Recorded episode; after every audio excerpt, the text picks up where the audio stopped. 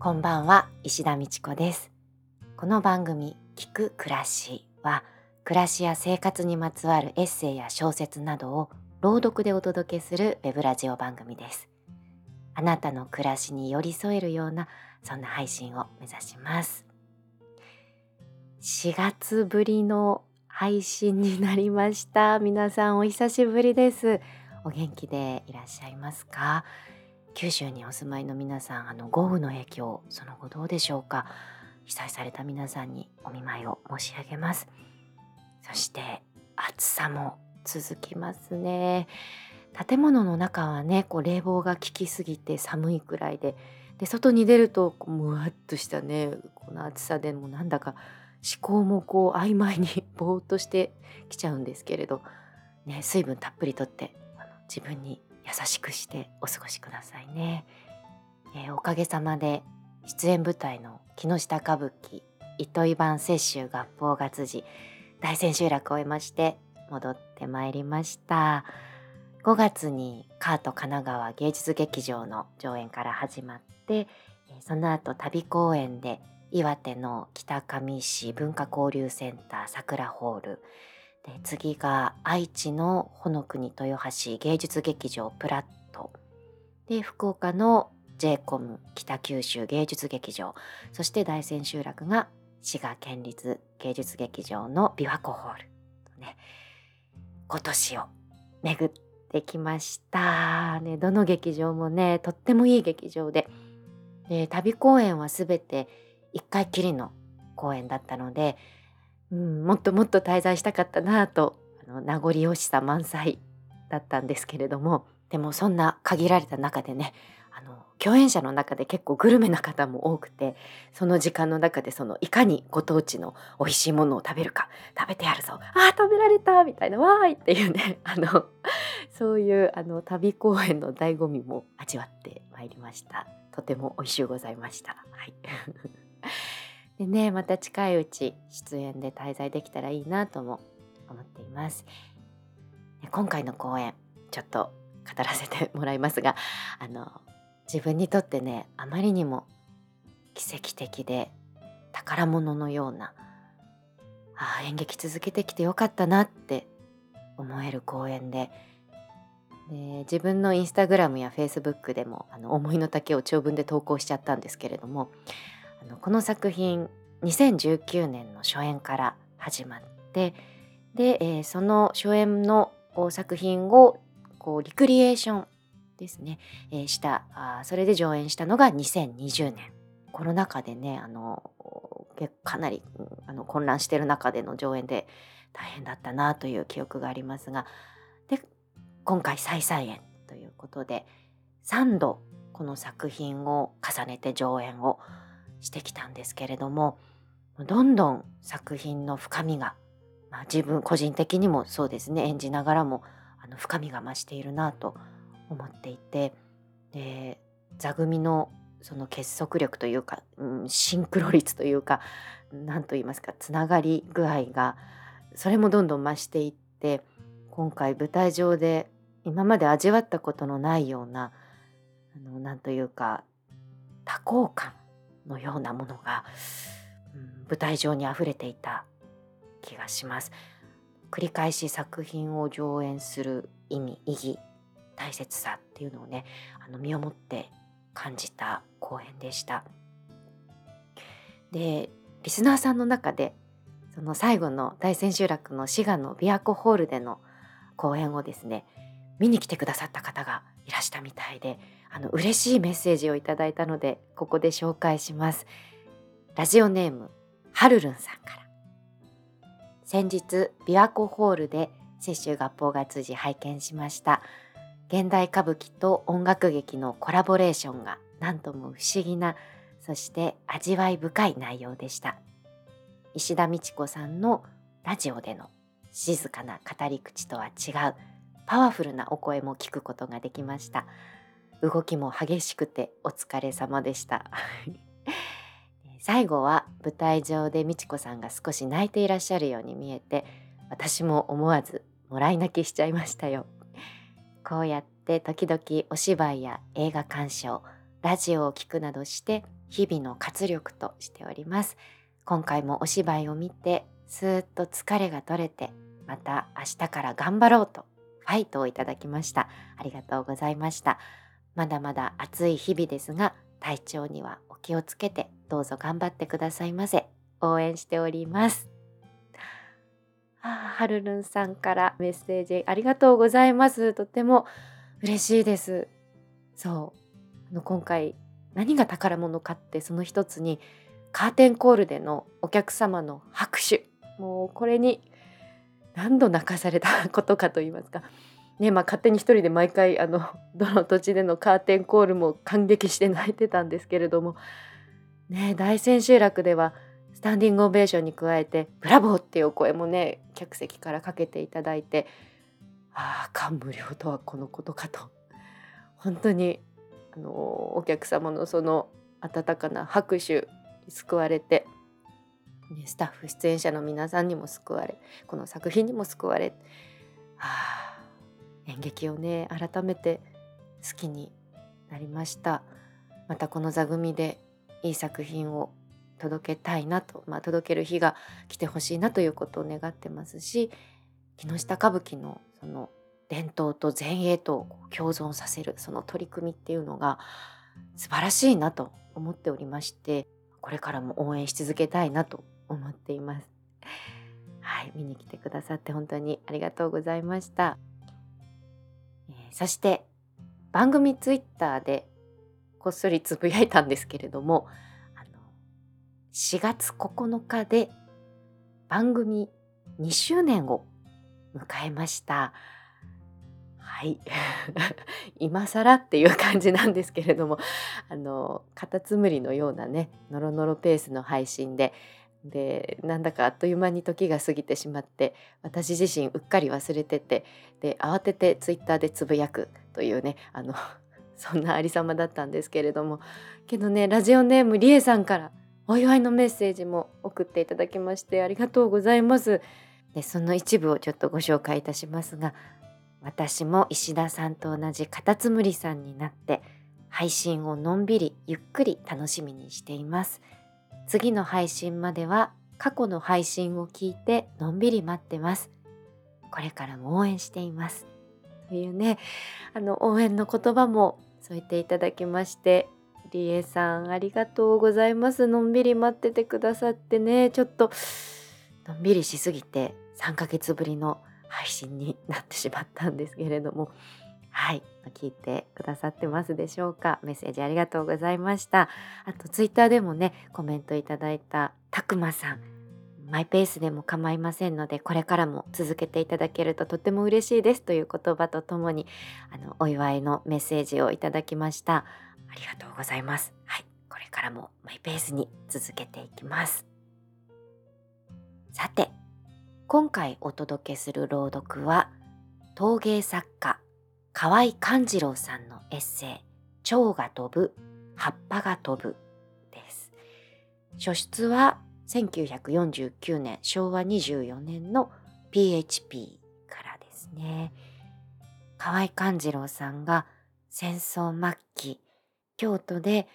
感じたこと思ったことを綴ったエッセイです。それでは聞いてください。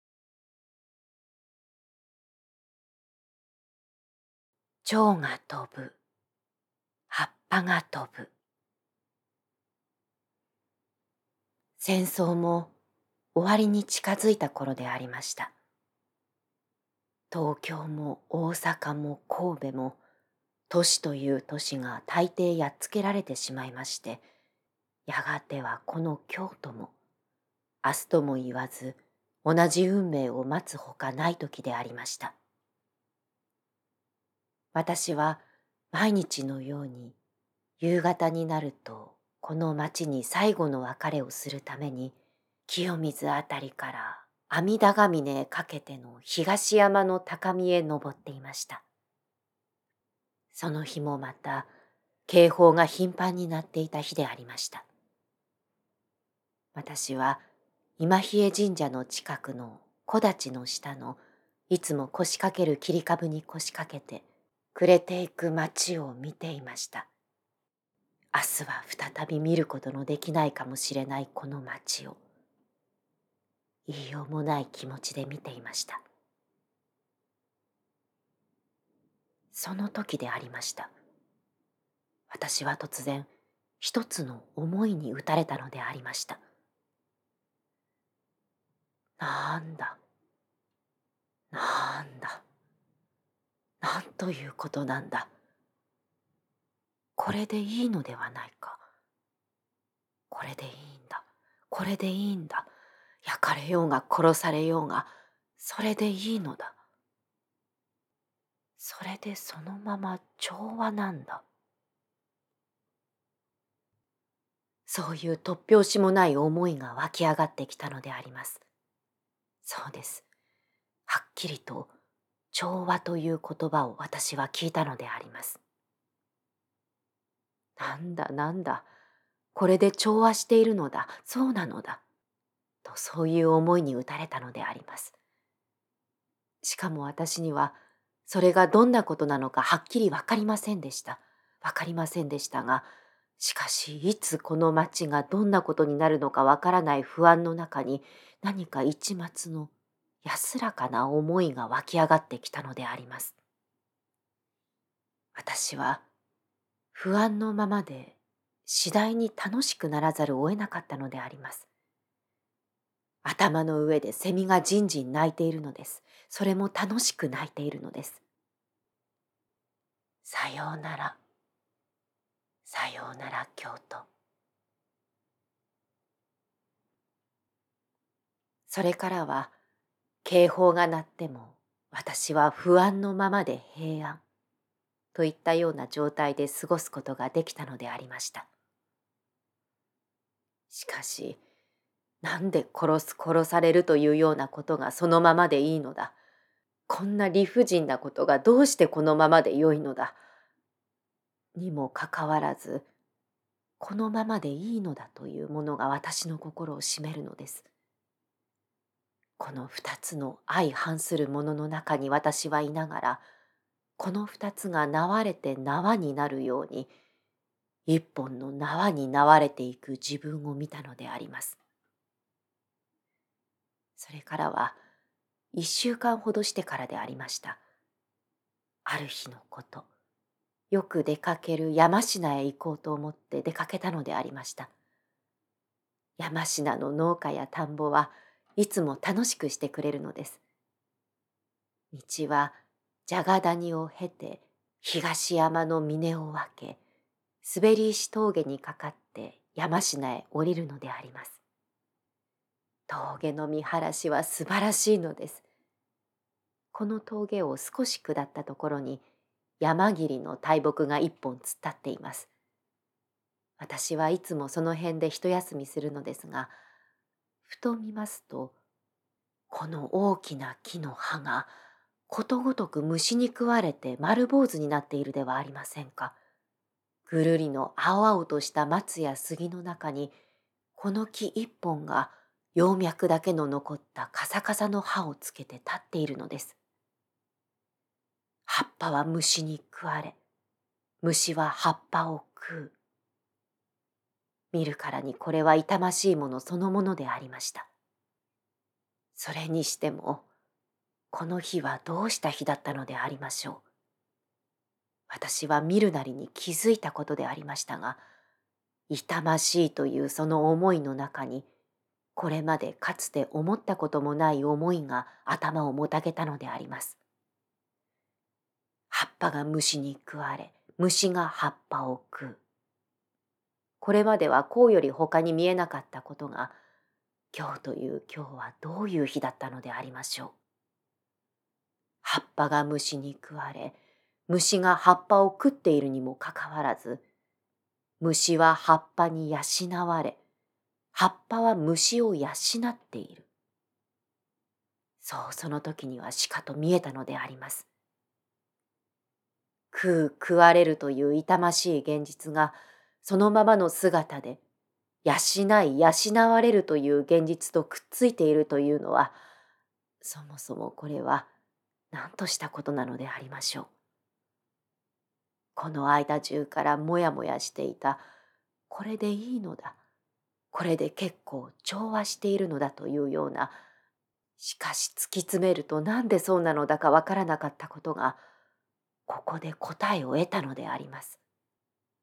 虫と葉っぱは明らかに各答えたのであります。不安のままで平安。そうなのか。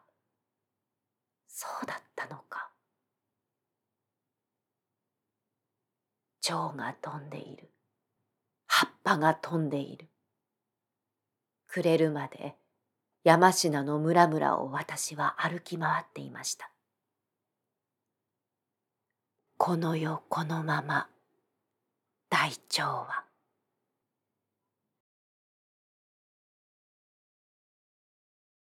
ありがとうございました。河合勘次郎、蝶が飛ぶ、葉っぱが飛ぶ。でした。私あの不勉強ながら河合勘次郎さんのことを存じ上げなかったんですけれども木下歌舞伎の木下さんがこの番組をちょこちょこ聞いてくださっているみたいでであの私におすすめの本っていうことでですねプレゼントをしてくださったんです本を。みっちゃんの声であの聞いてみたいなって思う本なんですっていうことであのプレゼントをしてくださいましてでその中に河合勘次郎さんの本があったんですね。で早速読んでみたらもうその言葉がとてもよくて、河合勘次郎さんは民芸運動の中心を担ったお一人でいらっしゃるんですけれども暮らしが仕事仕事が暮らしっていう言葉を残していらして美しい仕事は美しい暮らしから生まれてくるっていうような意味合いが含まれているそうなんですけれども、はあ、何でしょうこの番組にもぴったりだし私自身の興味にももうドンピシャだしっていうのでで調べたらですね京都に河合勘次郎さんの記念館があるっていうんでこれはぜひ行ってみたいと思いましてでちょうどその大千秋楽が滋賀で終わった後であこれこのまま京都に行けるなと思って行ってみたんですね記念館に。そうしましたらまあ木造のとても居心地のいい空間ででこの記念館その勘次郎さんのお住まいでかつ仕事場である場所をそのまま公開していましてでその記念館の学芸員でかつあのお孫さんでいらっしゃる佐木玉江さんのインタビューなどもネットで少し拝読したんですけれども見ていただく場所というよりは過ごしていただく場所であり続けたいということを語っていらしてまさにそういう空間でした。あの実際にお部屋の中に入れるし勘次郎さんが暮らしの中で座っていただろう。書斎のその椅子に実際座れたり畳に上がれたりお庭を眺めたりっていうね。でしかも勘次郎さんの作ったその作品がその空間に溶け込むようにこう置かれているんですよね。で陶芸作品はもちろんなんですが猫やウサギなどの動物あとは人の手だったり顔だったりをモチーフにした木彫りの作品もいくつかありましてでそれもまた独特な風合いでチャーミングさもあってなんというかもう何時間でもいられるというか住みたいっていうもうたまらんっていうようなそんな空間でした。いやもうぜひ機会があればね皆さん行ってみてください。はい、で今回朗読したエッセイは戦争末期でいろんな土地が空襲にあっていてでいつ京都もね空襲に遭うかっていつ自分は死ぬかわからないっていうようなもうそんな究極な状態状況の中で一つ悟りのような、ね、勘次郎さんのその今までの人生だったり生き様が乗っかったような言葉だなと思いまして選びました。はい。いかがでしたでしょうか？番組へのご意見ご感想などはメッセージフォームからお気軽にお便りください。あなたの生活暮らしにまつわるエッセイ小説ポエムなどあの文章の形式はお好きなもので構いません。そのようなお便りもお待ちしています。お寄せいただいた中から朗読で紹介することもありますのでよろしくお願いします。また番組の更新情報今までお呼びしたゲストさんの振り返りなどは聞く暮らしのツイッターでつぶやいていますので覗いてみてください。次回の配信は7月28日の金曜日。ボードレールの詩「ヨエ」富永太郎役でお届けします。それではまた次回お会いしましょう。ありがとうございました。